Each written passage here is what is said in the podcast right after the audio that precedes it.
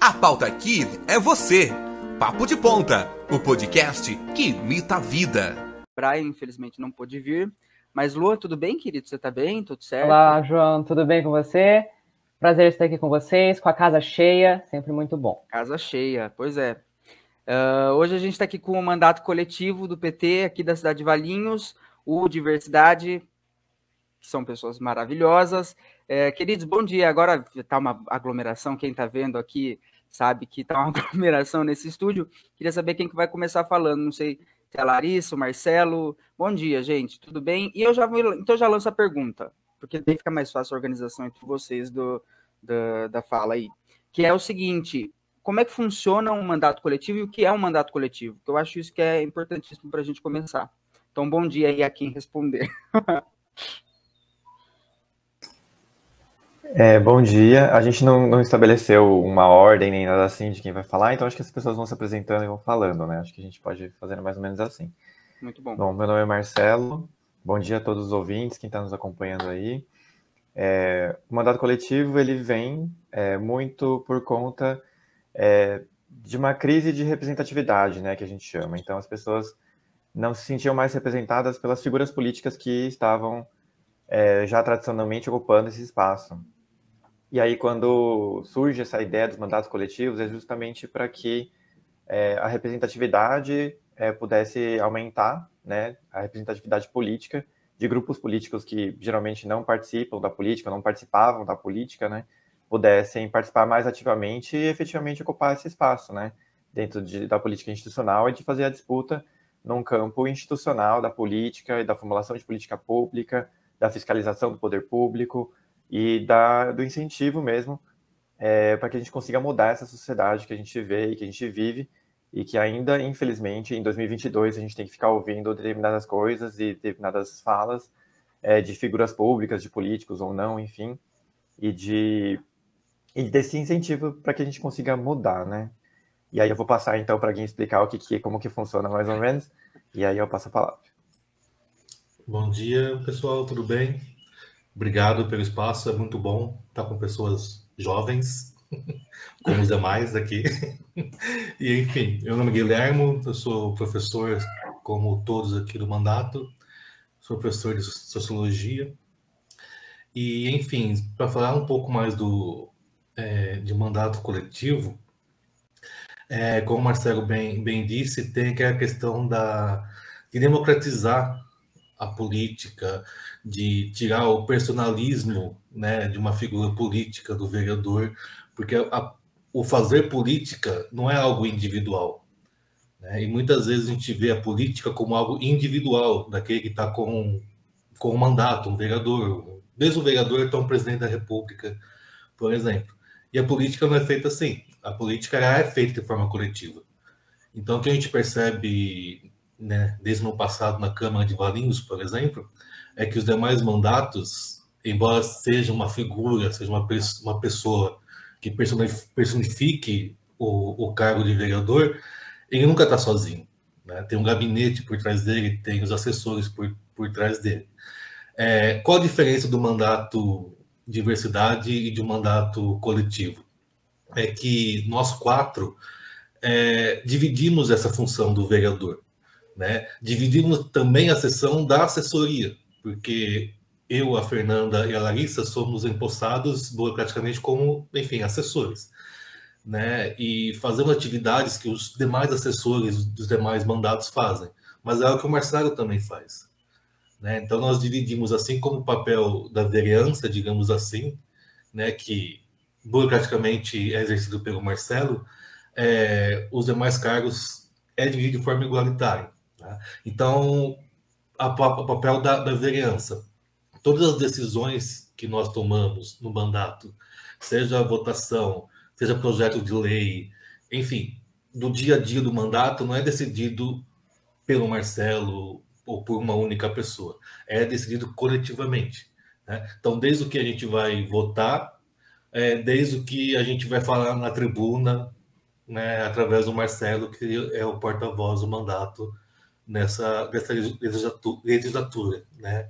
Então, enfim, é, a gente acredita que é uma experiência muito positiva, né? é, sobretudo não apenas na, no dia a dia do mandato, no dia a dia da política, mas para passar para as pessoas né, que acompanham a política, enfim, que há outras formas de, de exercer a política. Né? E que esse mandato coletivo, é, isso é importante também, é, ele não é coletivo apenas entre nós quatro, né? eu, Marcela, Fernanda e Larissa.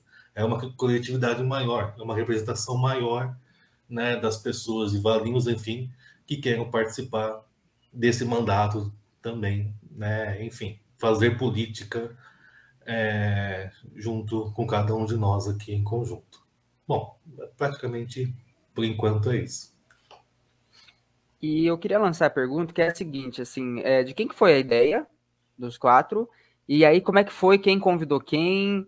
Ah, vou chamar a Larissa, ou a, a ideia foi da Larissa, vou chamar o Guilhermo. Como é que foi isso? E, e vocês, eh, outra coisa, vocês trabalham, vocês traba chegaram a trabalhar todos juntos? Como é que vocês conhecem? Uh, porque todos são educação, da educação ainda bem, graças a Deus. Uh, então, como é, que, como é que se deu esse contato entre vocês? Vou falar aqui então. Oi, gente, prazer estar aqui com vocês, realizando meu sonho jovem de participar de um podcast. Gosto muito de podcasts, então é muito bom estar aqui. E, bom, na verdade, eu tinha sido estagiária do Guilhermo no Alves Aranha, onde ele dava aula. Fiz licenciatura em Ciências Sociais, então sou socióloga também, assim como o Guilhermo. E aí, um belo dia, a gente estava no aniversário da esposa do Guilhermo, e aí eu estava conversando com o Marcelo, a gente estava debatendo questões políticas, aí ele falou que ia sair para vereadora, e aí depois a gente falou, ah, a gente tem tantas afinidades, por que, que a gente não sai um mandato coletivo? Aí a gente chamou o Guilhermo, e depois a Lara entrou. Então foi basicamente isso, num rolê. Foi assim que aconteceu o mandato. Depois de algumas cervejas, talvez, mas isso é deixa em off.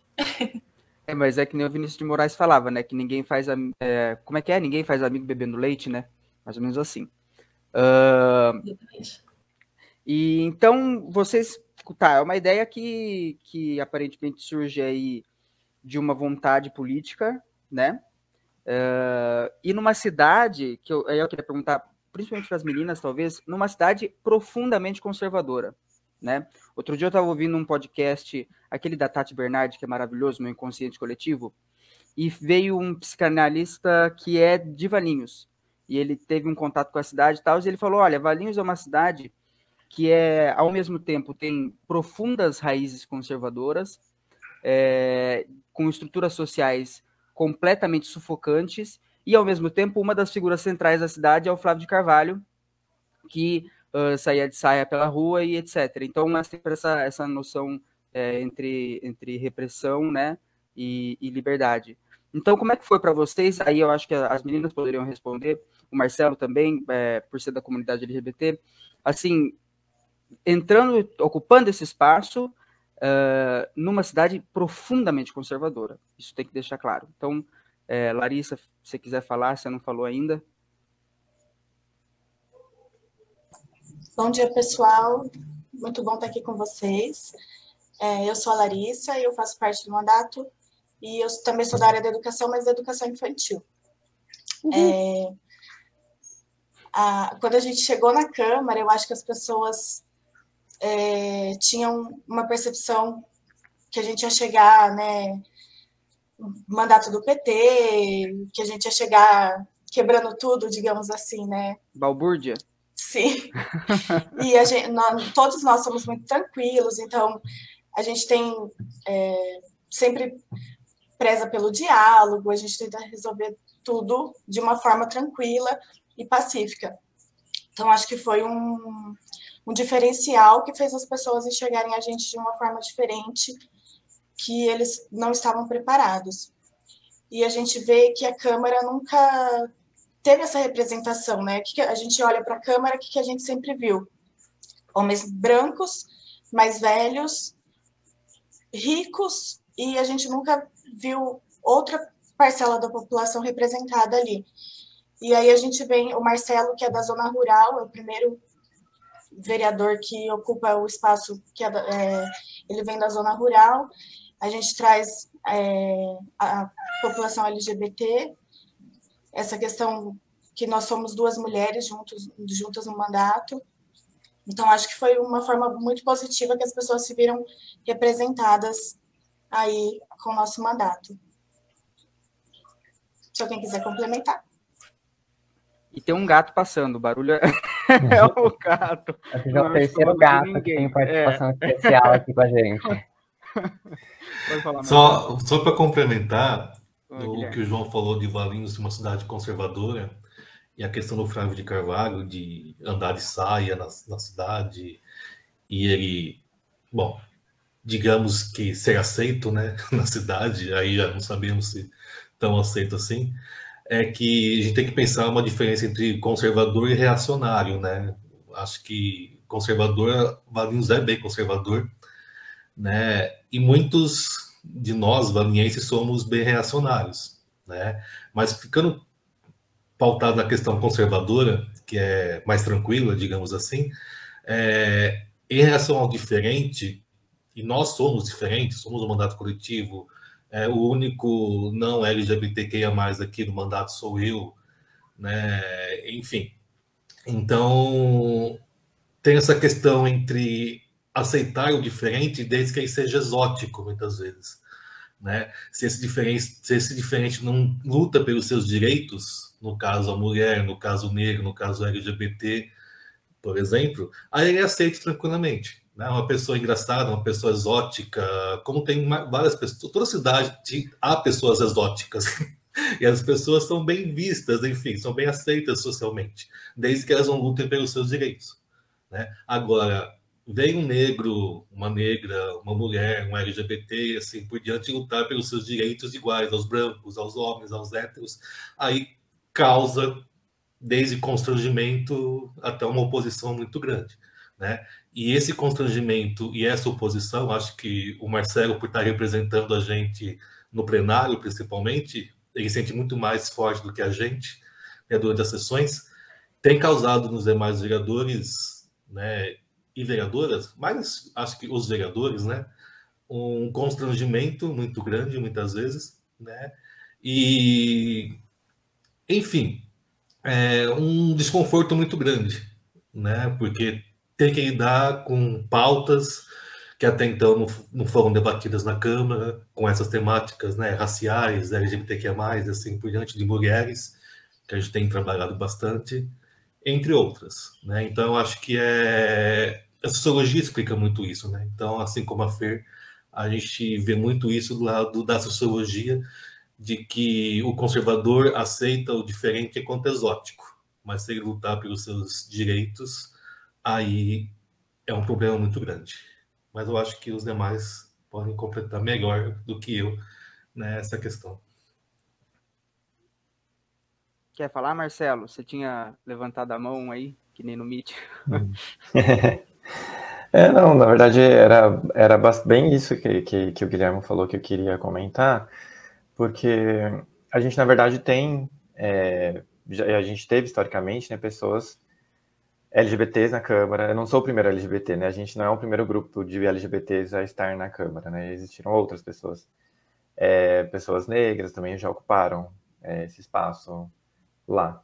Mas o que, que isso efetivamente representou, né, para essas comunidades, para essa pauta, é, a ocupação por essas pessoas, né, do, do, do espaço político. E a gente percebe que, na verdade, não foram tantas coisas, né? Então, o que, o que aconteceu, na verdade, foi mais uma adequação dessas pessoas ao espaço político institucional tradicional, e não necessariamente uma forma de é, subverter ou uma forma de enfrentamento e do que a gente chama de representatividade efetiva, né? Porque a representatividade ela não é só uma característica física, né? Ou uma, uma questão da orientação sexual, tipo, a pessoa só porque é LGBT tá lá, então ela tá me representando. A presença da pessoa, né? Exato. A mera presença. E não é sobre isso, né? né? Muito não é sobre isso. Porque a pessoa pode ser LGBT e ser uma pessoa conservadora ou até mesmo reacionária, como o Guilherme falou, né? E aí essa pessoa é uma pessoa que representa o, o avanço da pauta, o avanço de direitos? Não representa. Então, o nosso diferencial é que, apesar de a gente não ser o primeiro grupo de LGBTs, não ser o primeiro LGBT, é, não ser o primeiro mandato racializado, digamos assim, né, porque eu, como asiático, também me coloco nessa posição, é, não buscaram efetivamente uma transformação efetiva dentro dessas pautas. Então, a gente não se diz o, o primeiro que chegou, né? Mas é porque, obviamente, na história outras pessoas ocuparam esses espaços, mas a gente é o primeiro que efetivamente luta, e aí, como o Guilherme muito bem falou, causa muito constrangimento, né? E aí a gente, né, enfim, os vereadores e vereadoras acabam se colocando em, em posições um tanto quanto difíceis, é, o que mostra, muitas vezes, no debate ali, um, uma grande falta de estudo, muitas vezes, né, de conteúdo, é, para lidar com algumas pautas, né? E aí a gente vai tensionando até a gente conseguir as mudanças aí necessárias, que a gente sabe que vai ter também ao longo do tempo, né? Não vai ser um mandato, não vai ser a gente que vai conseguir transformar a sociedade. É um conjunto de esforços aí que tem que ser ao longo do tempo, né? A não ser que a gente pegue em armas e faça revolução, né? Mas, enfim, aí já é uma outra história. É só para ah, concluir e mostrando, e mostrando um pouco a minha Sim. idade, enquanto o Marcelo falava, eu lembrei de duas figuras é, importantes, digamos, na, na, no cenário nacional. Um na política, que é o Clodovil, que foi deputado e era apresentador de TV, LGBT assumido, mas que foi deputado e o que, que ele fez de fato, né, enfim, no Congresso, não só pela pauta LGBTQIA+, mas enfim, em defesa dos direitos das minorias e assim por diante. Então, absolutamente nada. Então, é uma pessoa que era aceita, é uma pessoa exótica, e que não lutava, de fato, pelos seus próprios direitos. Né? E a história da política, é, quem é um pouco mais antigo e assistiu os Trapalhões, que é o meu caso, tem o Mussum, né? que é uma figura nacional assim, que até que quem não, quem não assistiu minimamente conhece ele. E ele sempre foi muito estereotipado nos Trapalhões, né, como preto, pobre, bêbado e assim por diante. E aí eu vi um historiador recentemente falando sobre ele, a história do Mussum. Ele tinha o seu trabalho nos Trapalhões como comediante e era sambista no Originais do Samba. Né? E esse historiador disse que Mussum ele só foi aceito na TV né, por aceitar né, esse papel estereotipado. Porque se ele não aceitasse ser esse preto, bêbado e assim por diante, né, como muitos tratam os negros no Brasil, ele não teria esse espaço na televisão.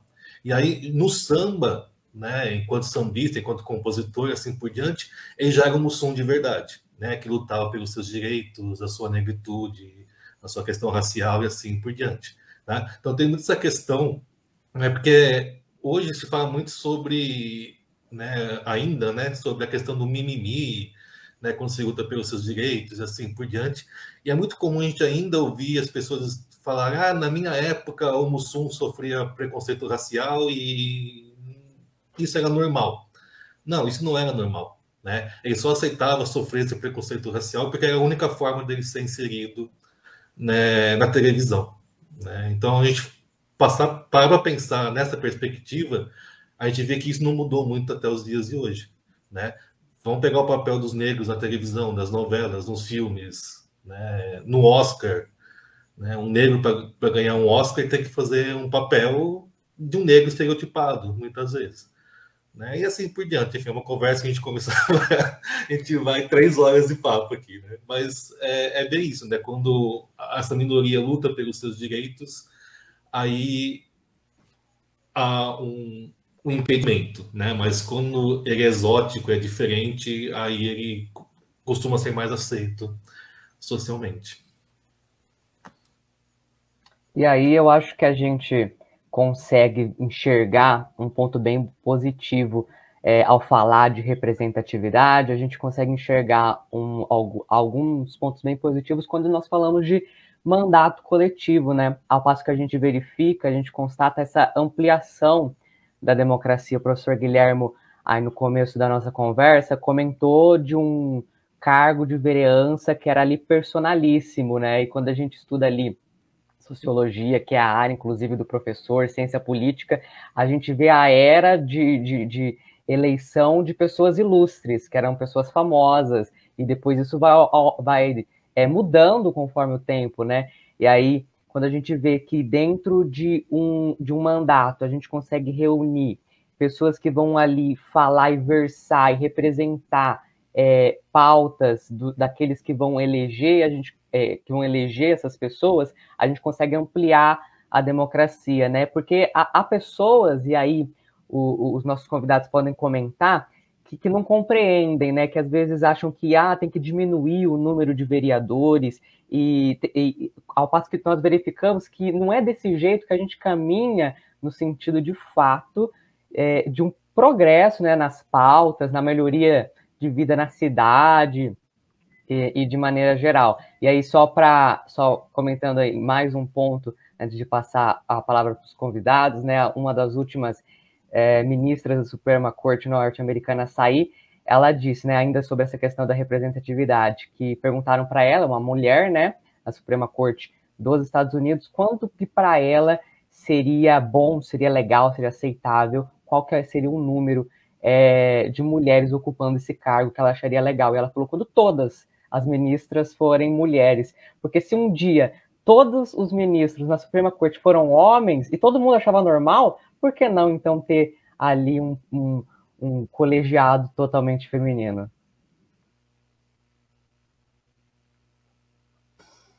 Eu vou começar aqui, mas acho que a Fernanda é, poderia, que ela estuda isso no mestrado em ciência política, né? Então eu acho que ela é uma pessoa muito mais qualificada para falar do, do, que eu. É, quando a gente fala desse, dessa nova, dessa renovação política, digamos assim, né? é, as pessoas tratam isso como um fenômeno, e a gente já ouviu muito essa palavra, ou trata como algo pontual. É, mas a gente tem que lembrar que isso, na verdade, é um processo, né? é um processo histórico. Não é algo que vem é, do nada, de lugar nenhum, e acontece porque aconteceu. Né? Então, a gente está dentro de um momento histórico que permite é, com que a gente tenha, é, ocupe esse espaço. E aí, quando a gente fala é, dessa, nova, dessa juventude, enquanto vocês, que estão mais, muito mais jovens do que a gente, e pessoas que estão se engajando socialmente, é, as pessoas da nossa idade, por exemplo, não têm essa noção. Elas acham que os jovens são todos desinteressados, que acham que isso, que política não leva a nada, e aí, enfim.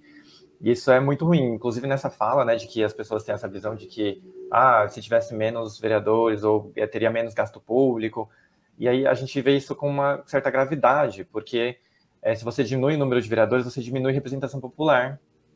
E, ao fim e ao cabo, isso pode fazer com que é, pessoas que representam esses grupos possam ter a sua vaga tirada, podem não ocupar esse espaço. Isso é ruim para uma democracia, é ruim para uma sociedade tão diversa quanto é a sociedade brasileira.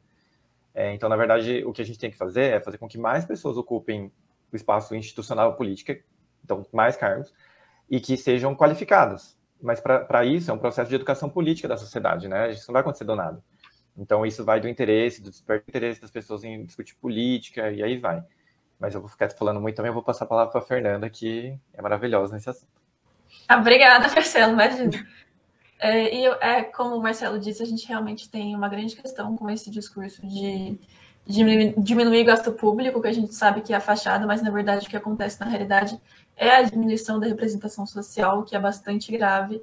Enfim, isso é um discurso neoliberal que a gente é completamente contra em termos ideológicos.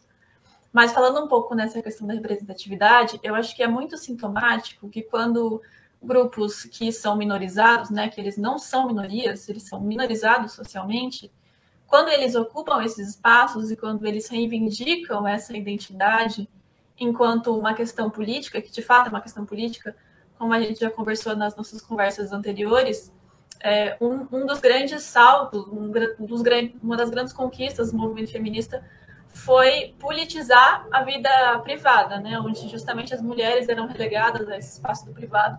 Agora está passando um avião aqui, vocês ignorem. E, mas, bom, quando essas pessoas reivindicam as suas identidades, elas são tidas como identitárias. Mas, na verdade, quando a gente vai na sessão da Câmara, por exemplo, para usar um exemplo que está bem próximo da gente, né, que eu senti muito, apesar de estudar isso há muito tempo, quando eu cheguei na sessão da Câmara, eu falei, nossa, isso é uma aula sobre gênero, assim, na prática. Porque isso são homens brancos e ninguém questiona a identidade deles enquanto homens brancos. E eu sempre falo que não existe nada mais identitário do que o bolsonarismo. Que justamente é essa masculinidade querendo querendo manter o seu lugar de privilégio, né? Então, identitários não somos nós. Quando a gente coloca a nossa identidade, a gente está lutando por um direito, né? Que, enfim, os homens estão aí há muito mais tempo, fazendo política há muito mais tempo e nunca foram questionados sobre isso. Então, acho que era mais ou menos isso que eu queria falar. Mais alguém quer comentar alguma coisa? Dole uma, dole duas, não? É... O que eu achei interessante, eu li alguns trabalhos é, ano passado sobre o movimento de moradia em São Paulo na década de 70, 80, Padre Ticão, Zona Leste ali, né? Toda, toda essa história que é, que é muito interessante.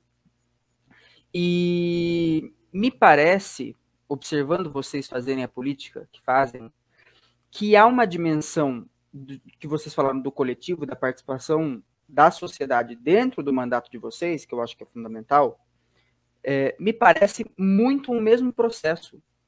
Que havia uma dimensão que não é uma dimensão política necessariamente, é, no sentido de, olha, a gente está aqui, vocês elegeram a gente, e a sociedade faz parte representada em nós. Não, a sociedade faz parte com nós, conosco, né? Então, é, eu queria perguntar a vocês, assim, porque eu, eu vi que vocês eu vi que vocês, eu acompanho vocês desde o começo, mas vamos fingir que eu não acompanho. Eu vi que vocês, outro dia, nas redes sociais, postaram que vocês foram visitar os bairros. Então, assim, como é que é isso para vocês? Isso foi uma, é uma é, com certeza já era uma ideia antes de entrar, né? Porque é uma necessidade que eu imagino que vocês sentiam também. Então, como é que é isso para vocês, assim, de participar como, como, como um mandato que é de um corpo social ativo? né, e de sociabilidade entre as pessoas, que eu acho isso lindíssimo, além de ser lindo, fundamental. É, então, eu queria que alguém comentasse um pouco sobre esse, essa questão da participação popular mesmo. Aí não sei quem. Marcelo, é, diga. Eu vou começar, mas acho que a pessoa que começou a ideia, na verdade, foi o Guilhermo, né? É, inclusive, quando a gente estava fazendo nosso planejamento de campanha, a ideia partiu muito dele, né? É, inclusive, é ele que encampa né, como a gente é um coletivo, a gente divide as responsabilidades, né? E o Guilherme é a pessoa responsável por isso, acho que ele pode falar bem melhor do que eu. É, mas é muito sobre isso, né? Sobre como a gente se coloca à disposição para construir junto da população. Porque é diferente quando a gente tem um mandato e que se diz representativo, mas que não dialoga com essa população. Ou com, seja de bairro, ou seja por temática, ou seja por grupo social, enfim. É, então é muito diferente.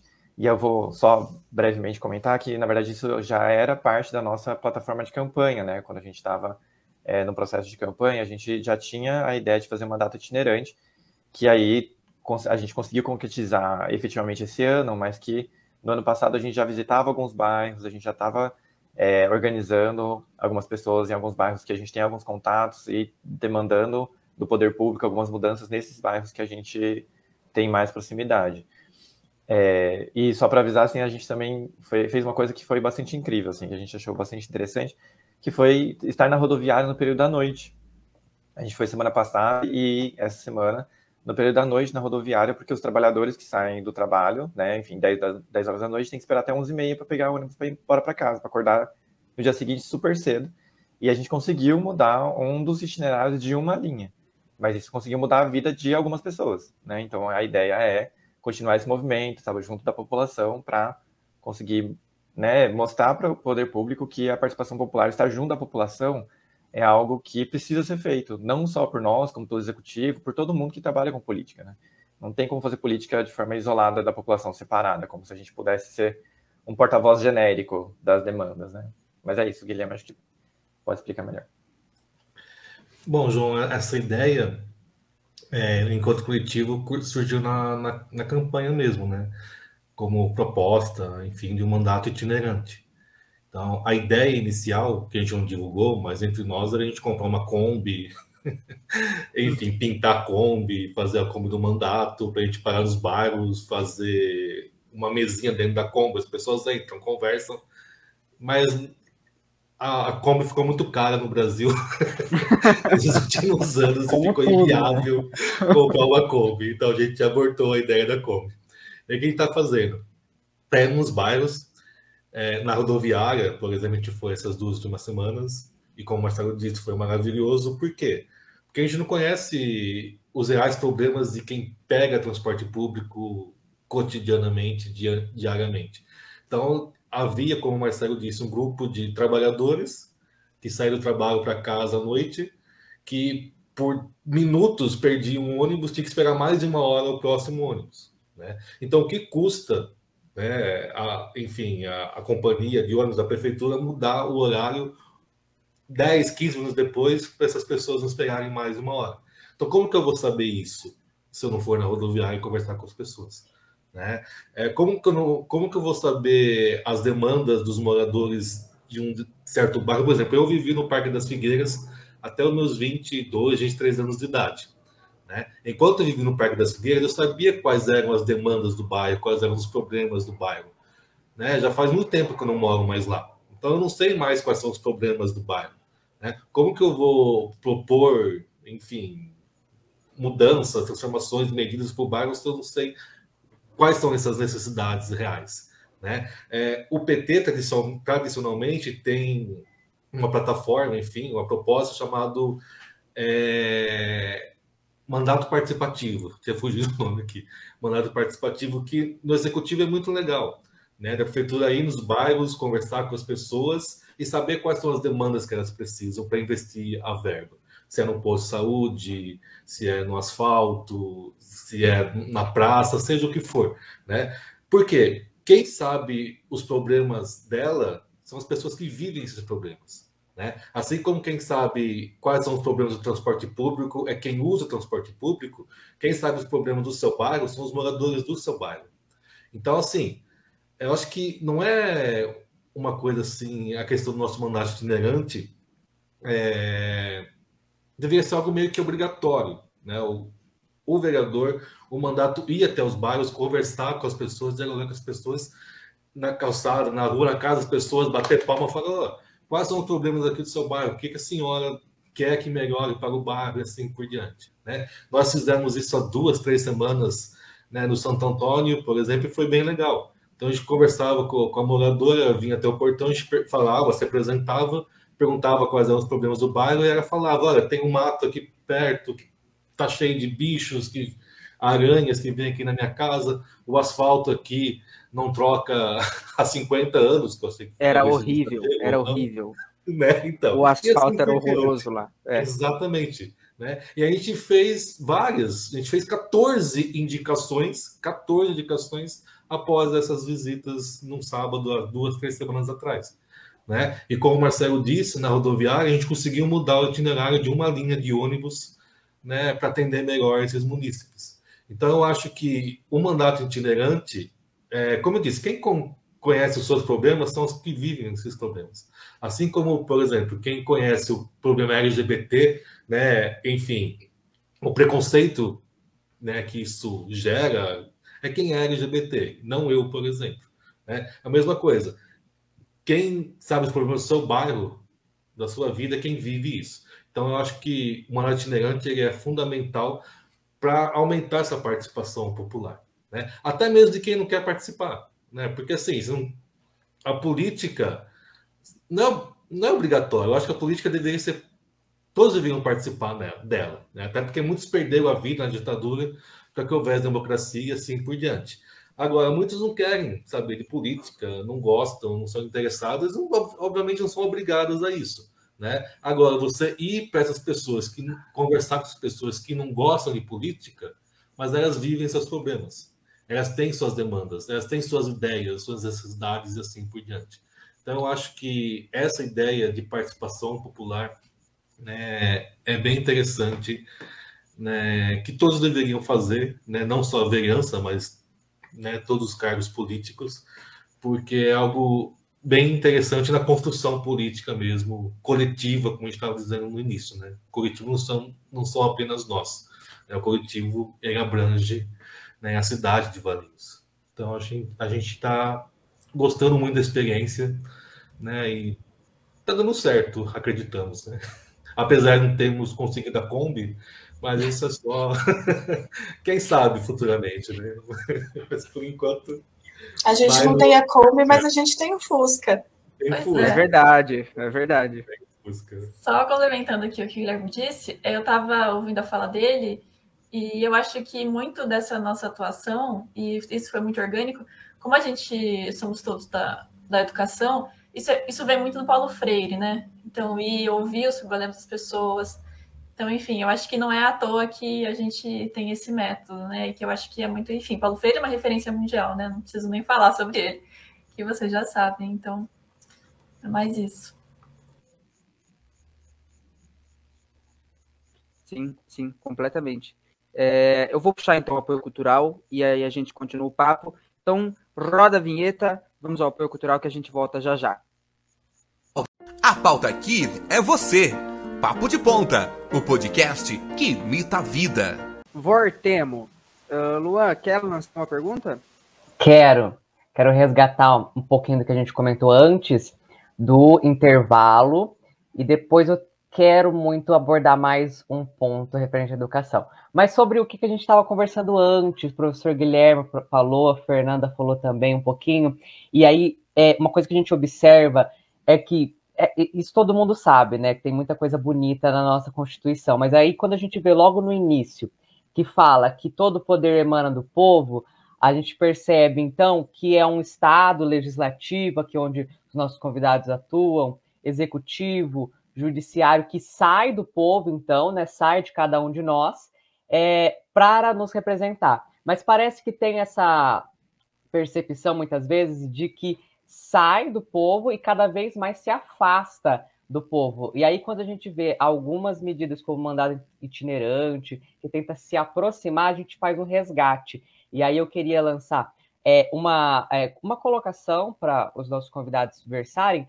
sobre a presença do coletivo de vocês nas redes sociais, que é uma coisa que, principalmente em Valinhos, a gente não verifica é, é, até então, né? É, não, sei se, se eu não acompanho, mas eu não vejo, por exemplo, uma presença é, expressiva, assim. Vocês é, têm essa preocupação, eu vejo isso, né? De, seja com mídias digitais ali no Instagram, com, com posts, com, com design gráfico, que é uma coisa que realmente coloca aquele que vê para acompanhar realmente os trabalhos e entender o que está rolando. É, eu queria saber como que, se vocês, por exemplo, têm alguma questão de design gráfico, se tem alguém que fica responsável, até como organização do coletivo, né, responsável por essa questão. É, tem, existe, uh, existe, a gente tem uma assessoria de comunicação, né? Porque a gente é, entende que é uma parte muito importante, que é conseguir comunicar de uma forma é, objetiva é, aquilo que a gente tem feito, aquilo que a gente está fazendo, aquilo que a gente está discutindo, aquilo que a gente está produzindo. Então, é, a gente tem essa assessoria que faz essa parte para a gente. Então, a parte gráfica, a identidade visual, é, tudo foi feito por essa assessoria que a gente tem. E aí, a gente é, como que funciona, né? Acho que é interessante explicar um pouco para as pessoas saberem como que é. A gente tem uma reunião semanal com essa pessoa, e aí a gente discute qual é a ordem do dia, a gente discute quais são as expectativas de aprovar ou não projetos nossos, a gente fala do que a gente tem feito, o que a gente fez, o que a gente, que produziu durante a semana, a gente discute também um pouco sobre é, o que a gente vai falar na tribuna, e a gente constrói também junto com ela o que ela acha interessante é, focar ou não, e aí a gente vai fazendo é, essa construção ao longo do tempo com essa pessoa da comunicação para a gente conseguir atingir o maior número de pessoas possíveis, né? Hoje a gente vive num, é, é muito diferente. Né? Se a gente pensar quatro anos atrás, é, já tinha gente na, na, política na internet, né? Mas é muito menos do que hoje. E aí, na, nessas eleições esse ano, vai ser uma coisa né, levado mais ao extremo ainda, né? As pessoas vão utilizar mais WhatsApp, mais, é, enfim, outras redes de comunicação, e além das redes sociais. Então, não tem como ficar fora desse mundo, porque é um mundo que as pessoas estão. É, só que é importante lembrar que o mundo virtual também é um mundo real. As pessoas acham que é, só porque as pessoas estão na internet, elas podem falar o que quiser, elas podem dar a opinião que quiser, elas podem, enfim, inclusive serem preconceituosas, como a gente viu, inclusive com projetos nossos, enfim. Ou com, é, com uma notícia, inclusive, de um jornal que saiu falando que as mulheres trans estão sendo obrigadas a permanecer na Ucrânia, e assim, né, enfim, ódio destilado ali na, na, nos comentários. mas as pessoas esquecem que são pessoas reais que estão ali escrevendo, né? Então, é, tem um lado interessante de estar nas redes sociais, que é justamente a gente ter essa ponte de comunicação com as pessoas, que é o lugar onde elas estão, é um lugar, muitas vezes, onde elas se informam, onde elas conseguem acompanhar, mas também é um lugar onde a gente é, pode interagir de uma forma qualificada com as pessoas. Então, contando um pouco de história, né, que acho que do, do processo de campanha, acho que seria interessante, a gente passou por um, por um processo de violência política muito forte, né, durante a campanha. A gente, as duas últimas semanas de campanha, a, gente, a página continua existindo, a gente não apagou os posts, a gente não apaga post nenhum, a gente não apaga comentário. É importante que isso esteja lá, para as pessoas verem como foi. Então, é, a gente foi, nas duas últimas semanas de campanha, a gente foi xingado todos os dias, todos, literalmente todos os dias, nas duas últimas semanas de campanha. E com ameaças, inclusive, meio assim, né, de violência física, aquela coisa toda. E aí sumiu depois que a gente conseguiu é, a eleição, né? A gente conseguiu é, o êxito ali. Mas isso não. É, conforme o tempo foi passando, as pessoas se sentiram confortáveis novamente em nos agredir. E aí a, a nossa, o nosso papel ali, enquanto. E muda, né? Porque a gente ocupa agora um cargo público. Nós ocupamos um cargo público. Então a gente é, querendo ou não, a gente tem uma responsabilidade sobre aquilo que a gente fala. todo mundo tem, na verdade, né? Todo mundo deveria entender que tem responsabilidade sobre o que posta na internet, sobre aquilo que fala, e achar que nem não pode achar que pode fazer qualquer coisa. E aí a gente tem essa, esse hábito de puxar as pessoas para conversar.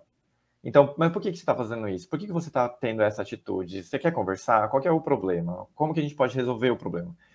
Porque não adianta a gente também se fechar para as agressões, apagar os posts e achar que as redes, as redes sociais são lindas e maravilhosas e a gente tem apoio de 500 mil pessoas. Né? Tipo, tem compra robô para ficar dando curtidas é, positivas, né? Isso não...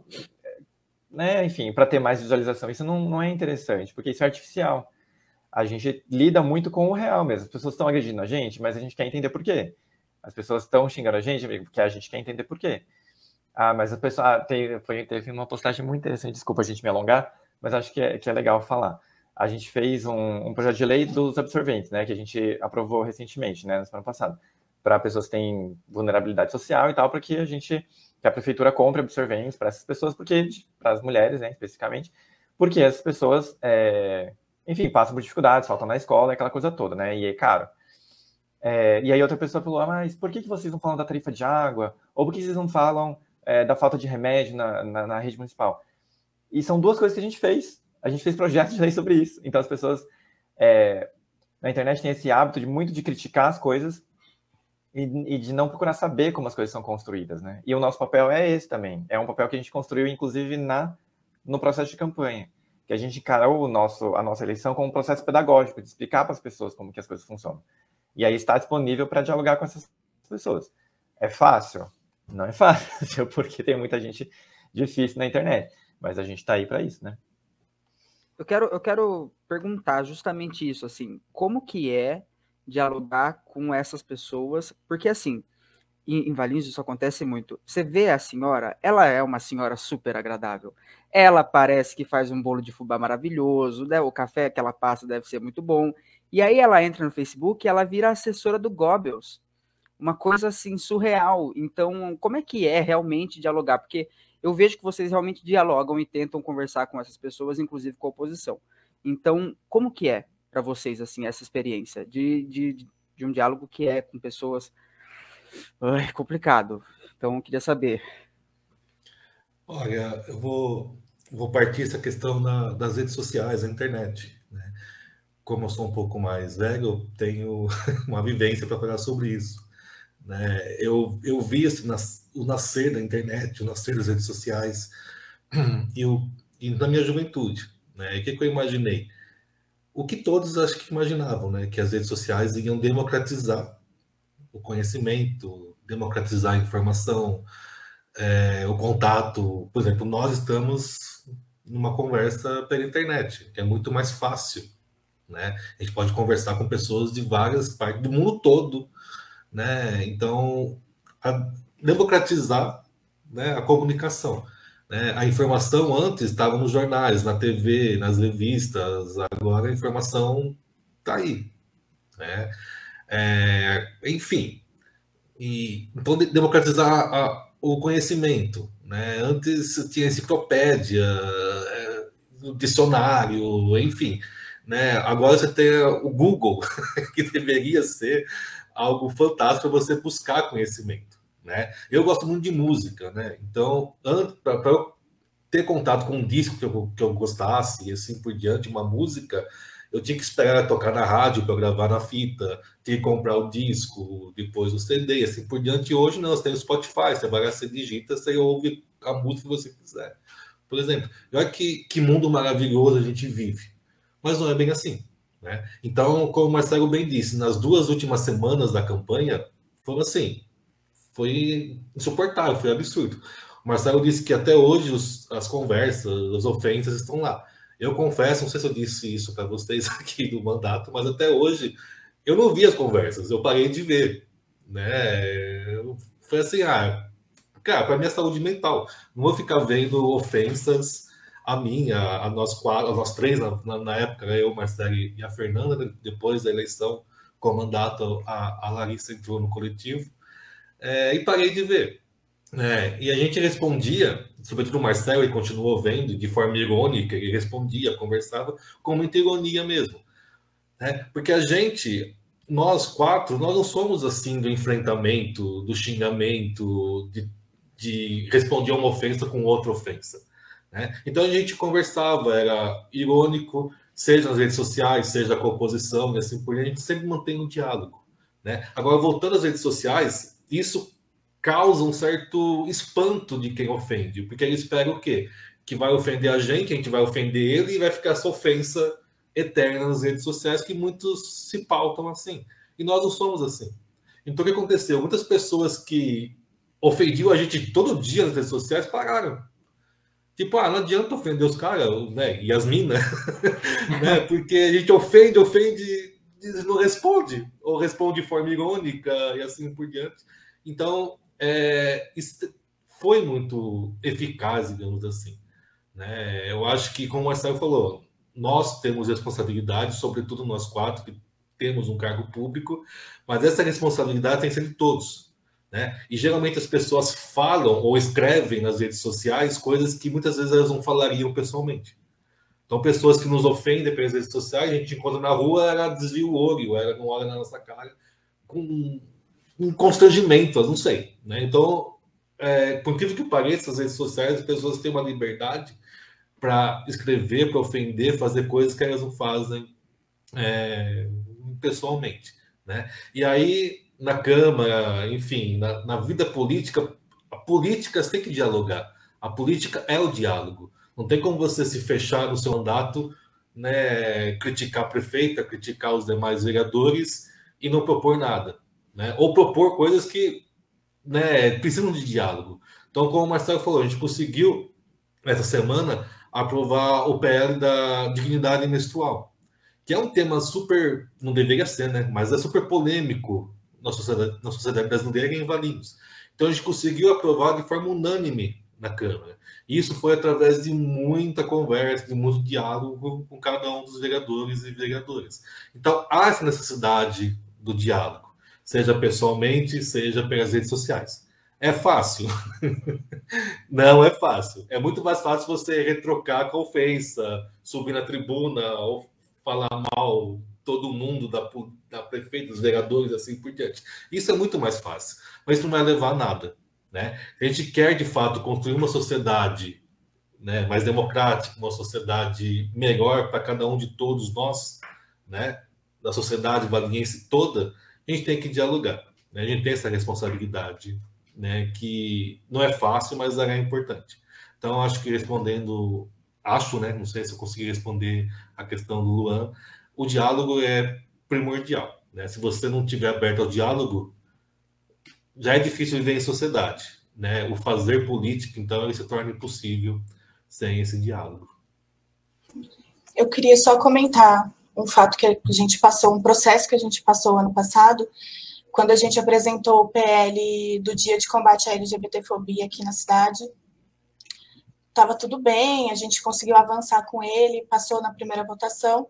Quando veio para a segunda votação, a gente sofreu uma série de ataques, de fake news, teve um pastor que falou que era um projeto diabólico de Satanás e foi um momento muito tenso, acho que foi o pior momento que a gente viveu até agora, é, de violência, assim, e a gente é, organizou o pessoal, a gente foi para a Câmara e o projeto foi é, barrado ali, mas em sequência disso, a gente quis entender o que estava acontecendo, que o, pessoal, principalmente os evangélicos da cidade, estavam é, com esse medo da gente.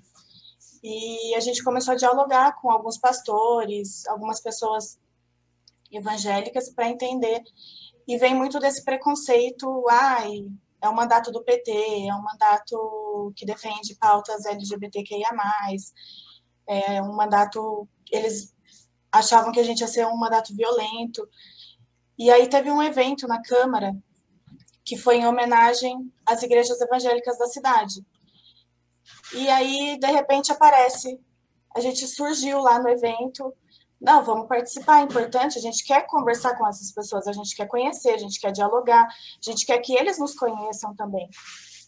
E quando a gente apareceu, que a gente pisou assim no, naquela salinha da Câmara ali, antes do plenário, tinha uma pessoa ali que geralmente falava mal da gente na internet, né, aquela coisa.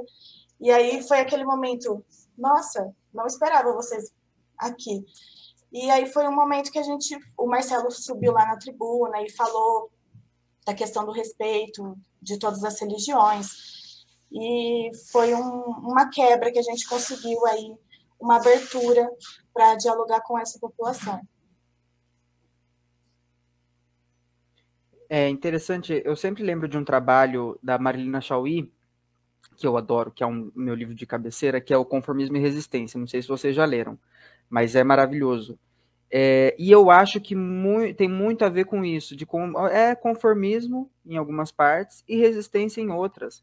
Né? Você achar que você vai construir qualquer dimensão de diálogo ou de mudança que de fato seja pautada na realidade e que ocorra na realidade, você achar que isso vai acontecer é, colocando um, um, um, vou dar um exemplo pandêmico, um face shield e, e, e, indo em frente, quer dizer, isso não vai acontecer, né? É conformismo e resistência, às vezes hegemônico, às vezes contra-hegemônico, mas a gente vai indo do jeito que dá. Eu acho que, que essa dimensão que vocês que vocês têm é fundamental, assim. E que vocês chegam num momento, vamos lembrar, de um de um que, que, a, que a questão do PT estava muito, muito pior, a imagem do PT estava muito pior, a imagem do PT agora as, as estatísticas mostram qual é, é e havia é, acontecido, não, foi, foi no ano, né? Foi no ano da eleição da prefeita, certo? Uma prefeita que teoricamente é uma imagem, que é uma imagem conservadora, certo? É, teoricamente é essa imagem dela. Então vocês chegam num momento que eu vejo assim, hoje em dia, completamente favorável a vocês. Né? No sentido de imagem. E vocês constroem essa rede de diálogo que hoje em dia é outra história, né? Eu acho isso muito interessante. Assim, vocês veem alguma mudança prática, né? No começo e agora, assim? É... Vamos lá. É que tá meio engraçado comentar sobre isso, porque é o seguinte, né? A gente entrou de fato no, no PT num momento muito ruim. Mas, é, de novo, isso não é não é porque a gente fez isso, é um fenômeno. Não. É uma construção histórica. Né? Para a gente que faz história, é isso. Então, é, a gente foi conversar com outros coletivos do Brasil. Né? O PT fez uma reunião de coletivos do Brasil. É, e aí, de todos os coletivos que foram eleitos no Brasil inteiro pelo PT, Todos eles se filiaram pós 2016, pós golpe contra Dilma. Todos. Inclusive a gente. Então, é, parte da sociedade que militava nos movimentos sociais entendeu que era importante ocupar a política institucional. E é isso que a gente fez no movimento, que era um movimento de. É, era um movimento. A gente não tinha essa noção na época, né? De que era um movimento muito mais nacional. É, e não tão localizado assim, né? E aí foi, né? Todo mundo falou, ah, não, porque a gente explodiu em 2018, 2019, 2016, 2017, a gente entendeu a importância de estar na política, aquela coisa toda. Então, se as pessoas esperavam né, que o PT ia assumir, como muita gente disse, na verdade foi muito o contrário. Houve um fortalecimento e de um, uma renovação muito grande. O que, enfim, né, a gente pode conversar uma outra dia, um outro dia sobre isso. Mas houve uma renovação muito importante. E de trazer, inclusive, essas pautas, porque essas pautas são as pautas que são utilizadas, inclusive, para descredibilizar a esquerda, né? Pautas, como a Fernanda disse, que são tidas como identitárias e a gente entende que não é isso, né? Mas tudo bem. E aí, é, o processo de campanha, na verdade, ele não foi ruim para a gente. As pessoas que fizeram campanha em 2016 disseram que foi muito pior. É, o encontro nas ruas, as pessoas eram xingadas, é, enfim, as agressões eram muito mais intensas. Quando a gente fez campanha em 2020, é, esse processo foi muito menos violento. É, e pessoas, algumas pessoas já conheciam a gente por causa do nosso projeto, que a gente é professor na rede municipal, na rede estadual, era de creche, é, tinha alguns contatos na cidade, e as pessoas tinham uma visão sobre nós que era uma visão distoante do que é o ideário do PT. Né? Então, como a gente sempre prezou muito pelo diálogo e sempre foi muito respeitoso com todo mundo, que é o mínimo de um ser humano, né? a gente sempre foi teve um acessos e diálogos com pessoas. Né? Isso nunca foi um problema para a gente. Não, que a gente também aceita tudo, né? Porque a gente também, né, enfim, quebra o pau às vezes, com muita razão, inclusive, né? porque a gente não tem sangue de barata também. Mas aí a gente foi construindo essa relação com a população. Então a gente nunca, a gente não foi agredido. A gente recebia críticas, ah, porque o PT não sei o quê, e a gente conversava. Então não foi algo traumático, né? Quando a gente conversava com pessoas na rua. Na internet é outra história. Na rua não foi.